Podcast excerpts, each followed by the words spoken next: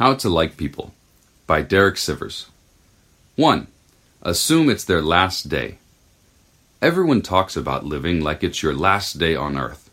Instead, to appreciate someone, live like it's their last day on earth. Treat them accordingly. Try to fulfill their dreams for the day. Really listen to them. Learn from them. 2. Be who you'd be when alone. You could live in a crowd, pleasing only others. You could live in solitude, pleasing only yourself. But ideally, when in a crowd, be the same person you'd be when alone. 3. Assume men and women are the same.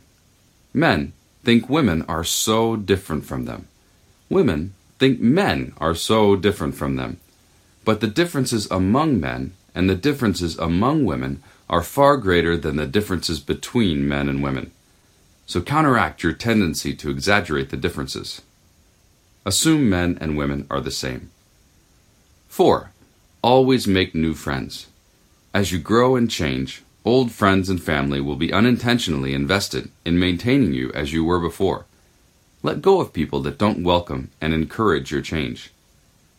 5. Avoid harming the relationship. For long term relationship success, it's more effective than seeking the positive. A friendship that may take years to develop can be ruined by a single action. 6. Act calm and kind, regardless of how you feel. 7.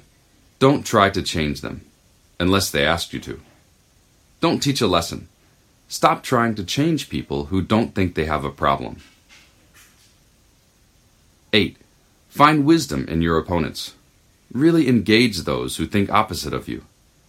You already know the ideas common on your own side. 9.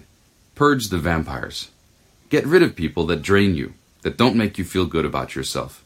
They make you hate all people.